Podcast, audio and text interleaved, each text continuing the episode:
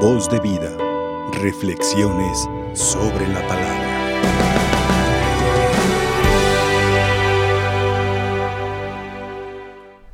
Estimados hermanos y hermanas, nos acompaña el Padre encargado del Santuario del Señor del Encino en Ocotes de Moya. Muchas gracias, Padre. Dios te lo pague. Gracias, señor Que lo trajiste. Gracias. Como está aquí esta hermosa imagen de Cristo crucificado, pues vamos a hacer una reflexión breve sobre la cruz de Cristo nuestro Señor. ¿Qué significa la cruz? En primer lugar, la cruz de Cristo y después la nuestra. La cruz de Cristo significa el amor infinito, inmenso, incalculable de Dios para nosotros.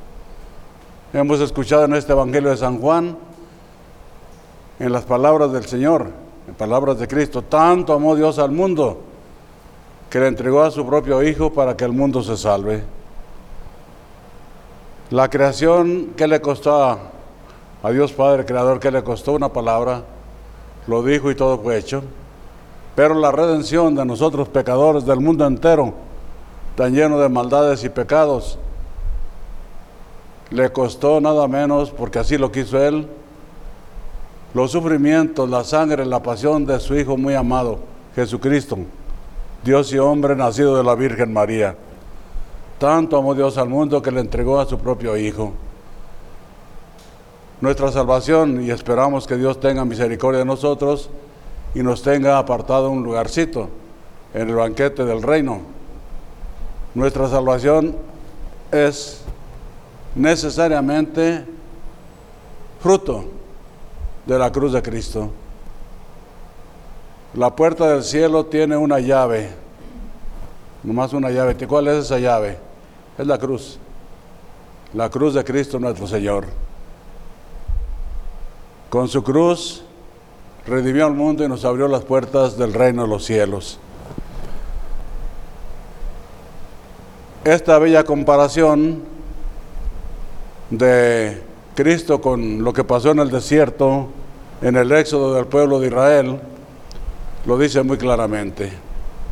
Los que eran mordidos de serpientes venenosas y miraban aquella serpiente de bronce que no tenía veneno, que era un símbolo, quedaban curados. Y también así acá, dice el Evangelio de San Juan, dice el Señor, como fue levantado en el, levantada en el desierto la serpiente de bronce, así será, levantado en alto el Hijo del Hombre, para que todo el que lo mire no perezca, sino que tenga la vida eterna. La cruz de Cristo es pues nuestro camino de salvación, la confianza del perdón de nuestros pecados, la misericordia y el amor infinitos de Dios que se testifican que se hacen evidentes.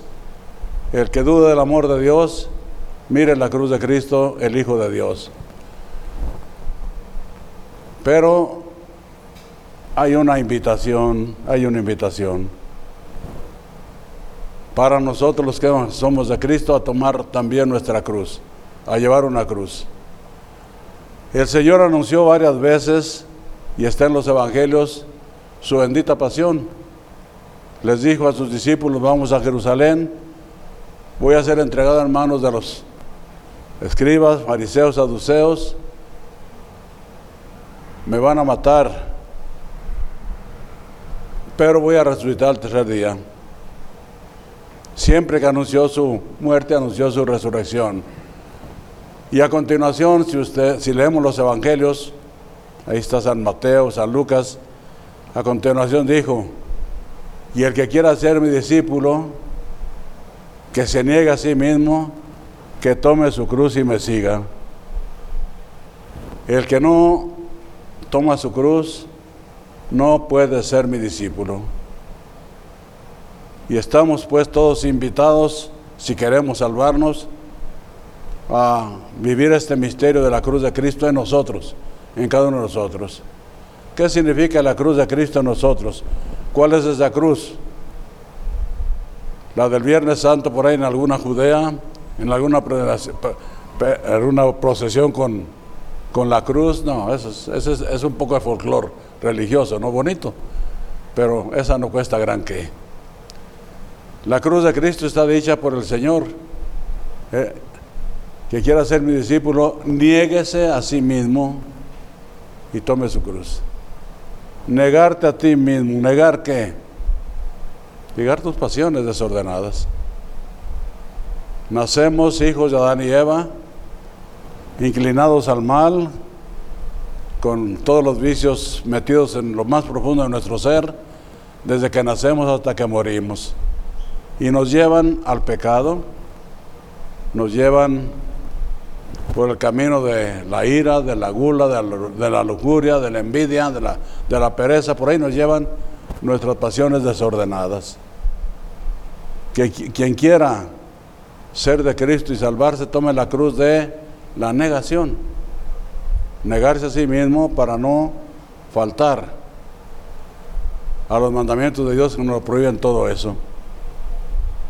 Es una cruz negar nuestras pasiones a cada rato quisiera tomar de más, porque a muchos les gusta la copa, de más.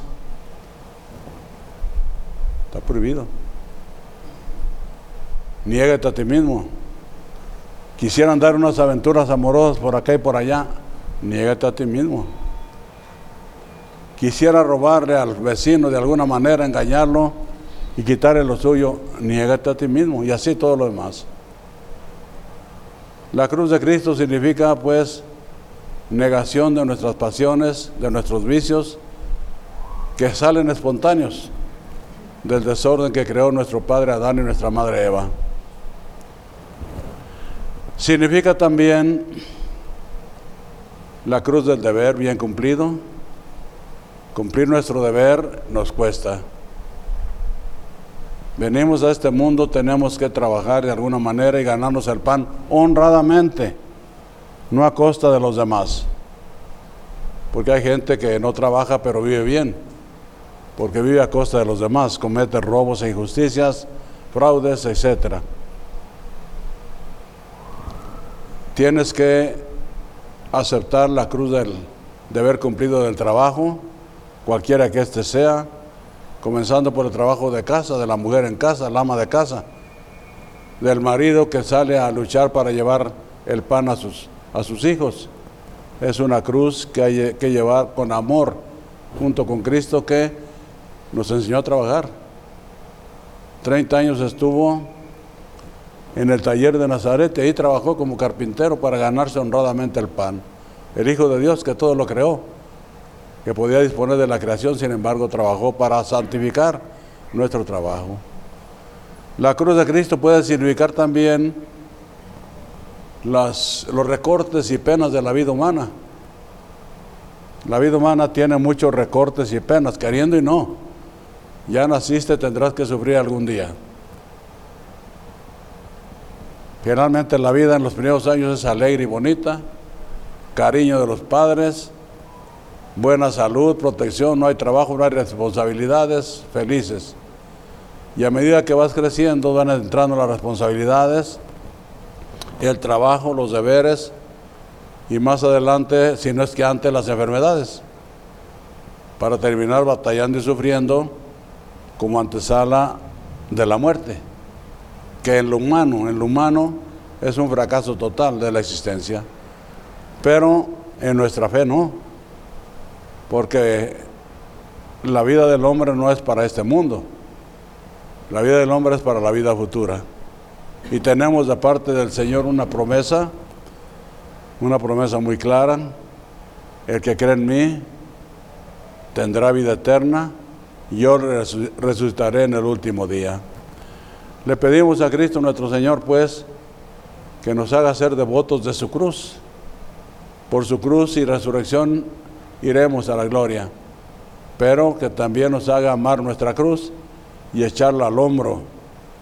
Él la llevó camino del Calvario con muchas penas, nosotros tenemos que llevarla al hombro, camino de nuestra vida, que nos ayude a saberlo invitar y llevar esa cruz que santifique y que salva. Así sea.